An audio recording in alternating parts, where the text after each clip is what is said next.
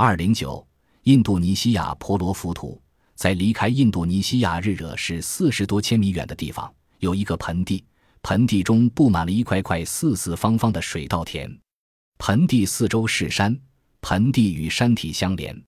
这座平坦的山峰，山坡平缓，就像是给婆罗浮屠戴上的一顶灰色的安全帽。婆罗浮屠别具一格，可以把它与射击而上的金字塔相比美。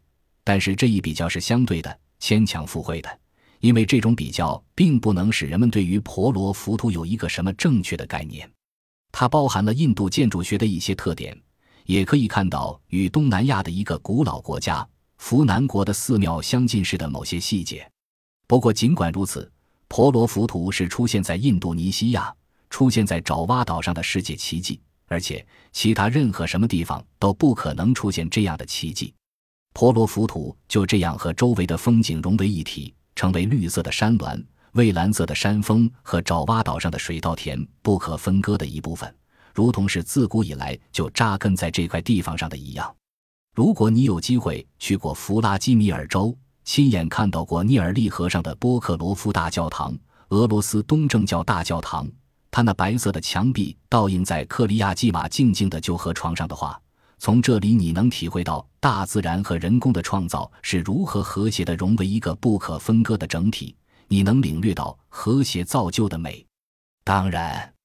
也有不少根据建筑师的设计建造的优秀建筑是和大自然不相连的，如泰姬玛哈尔陵只与蓝天相连，树木和水池是它的附属物，永远也不能与它融为一体。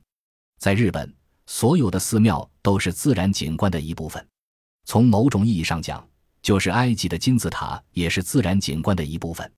如果你尝试着在山岭之中，或者在我们的森林中建造这样一个金字塔，就像不可能产生出建于沙漠中所产生出的效果一样，有一条规律：自然风景越是多样化，建筑物的形式就越是精致和复杂。沙漠的平坦粗阔，黄沙和岩石的严酷，造就出简练的雄伟的建筑物，生成了金字塔。巴比伦的原木建筑，爪哇山路坡是平缓，如同是用曲线板拉出的线条。这就是婆罗浮屠成为今天的样子。婆罗浮屠是佛教在爪哇岛上占统治时期的一座舍利子塔和神庙。舍利子塔是个十分复杂的建筑物，显而易见，它是从坟丘演化而来的。它不是神庙，因为不可能进入到里面去。非常有趣的是，这种建筑的规则在地球的各个部分在同步的发展着。在埃及，我们也发现了这种早在公元前几百年前就有的巨大建筑物。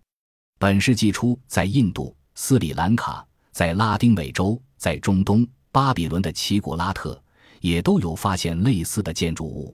婆罗浮屠的底座是正方形，每一面长达一百二十米，和其阿普斯金字塔相同。可是，你要登上婆罗浮屠的顶端，你必须要走好几千米的路。并准备好足够的时间和耐力。通向舍利子塔顶峰的路程螺旋形的，每跨上一级台阶就要绕上一圈。可是婆罗浮屠并不算高，从它立足的山峰顶部到舍利子塔的顶尖也不过四十米高。登上第一层平台，我们来到一个走廊里。走廊的一面是是有浮雕的台地墙壁，另一面是高高的平台栏杆。沿着墙壁要笔直往前走一百二十米的距离，不打弯，但你丝毫感觉不到长距离的乏味。一组长长的浮雕似乎是迎面而来，然后为你展示出不断更新的画面。到墙壁的尽头再拐弯，重新开始，又是一条新的一百二十米长的神话故事画廊。再拐过一个弯，又是一个故事，然后来到第二层平台。每一层平台都比前一层平台窄一个走廊的宽度，走廊环绕着平台的四周。我们走过六层平台之后，走廊到了尽头，但还有三层平台要上。前面的六层平台是正方形的，顶部的三层则是圆形的，每一层上都有不少炸状的中型石头环套舍利子塔。每一座舍利子塔的里面都端坐着一尊石质的佛像。当我们登上最高点的时候，一共经过了七十二座舍利子塔。印尼人中间流传着一种信仰：如果把手伸进舍利子塔并触摸到佛像的话，你心中的愿望就能够实现。我们终于登上了浮屠塔平坦的顶部，蓝色的山峰就在旁边，似乎是伸手可及。在远远的塔底下，棕榈树冠那毛茸茸的圆球连成绿色的一片，树荫中一间间小房屋就像玩具似的点缀其间。如果从高处往下看大地，要比从地上看到的浮屠塔顶远得多。几乎每一幢高大的建筑物都是如此。婆罗浮屠以它下面的六个平台上的浮雕著称于世。浮雕的总长度几乎达到两千米，高度是三米。婆罗浮屠的浮雕，这是多达六千平方米在石头上雕刻出来的艺术。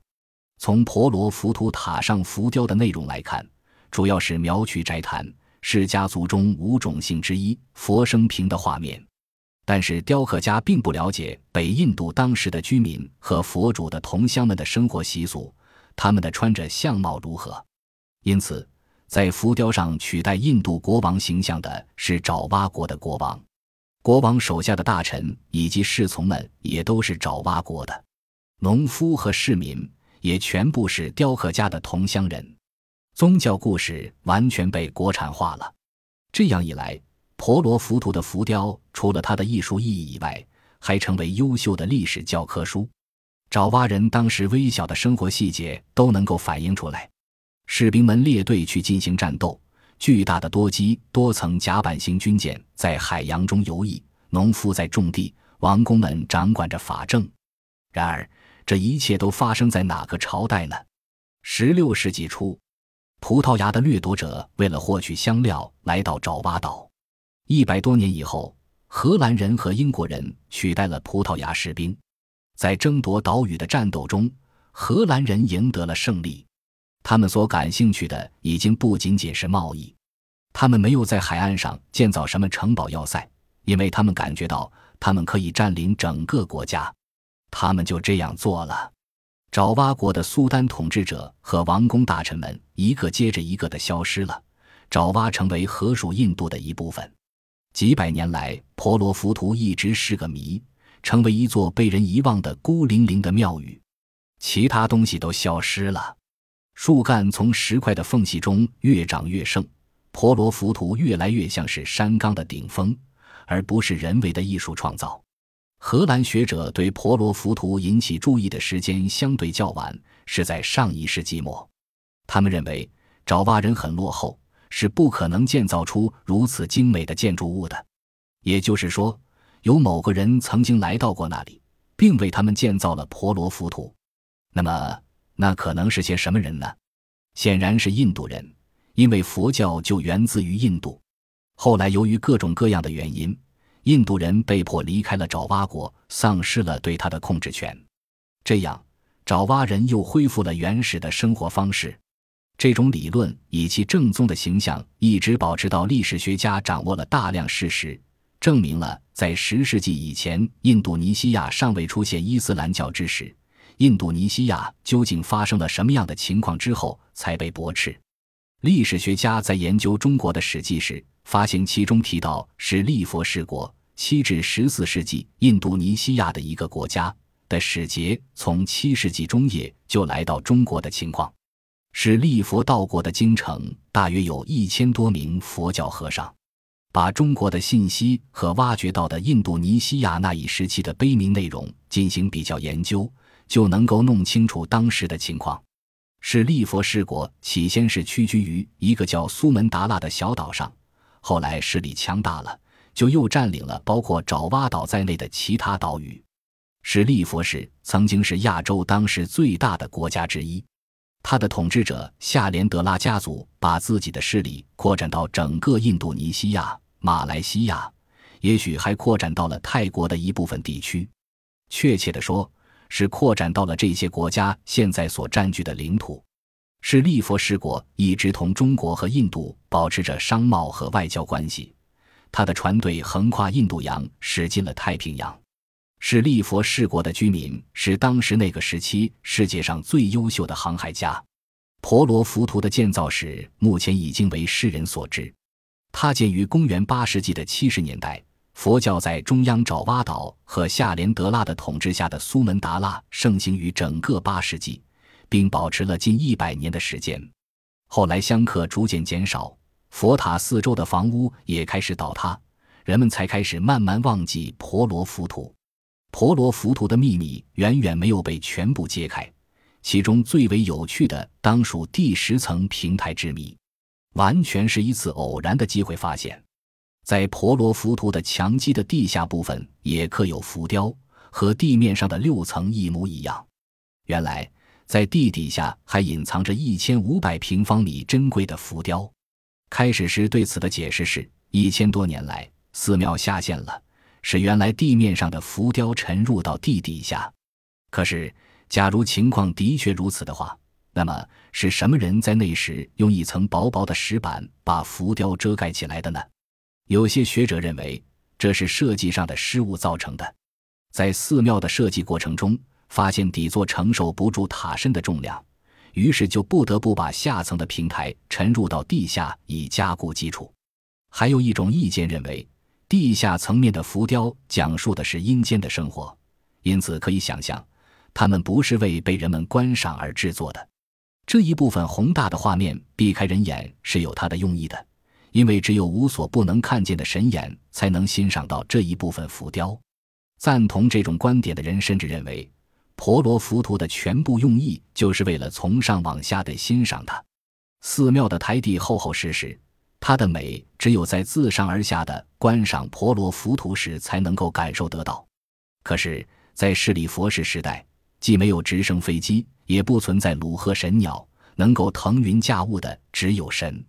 现在婆罗浮屠已经复制一新，它的容貌又恢复到一千多年前的老样子。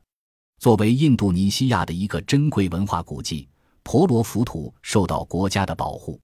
第十层平台的浮雕已经清理好，为观赏浮雕修建了专用通道，通往婆罗浮屠的公路也已经开通。凡是来到爪哇岛上旅游的人都尽力把神庙也列入旅行的线路中。可是，无论是谁来到这里，只要一站到婆罗浮屠的平台上，人们就像是被融化了的一般，消失在无边无际的廊台之中。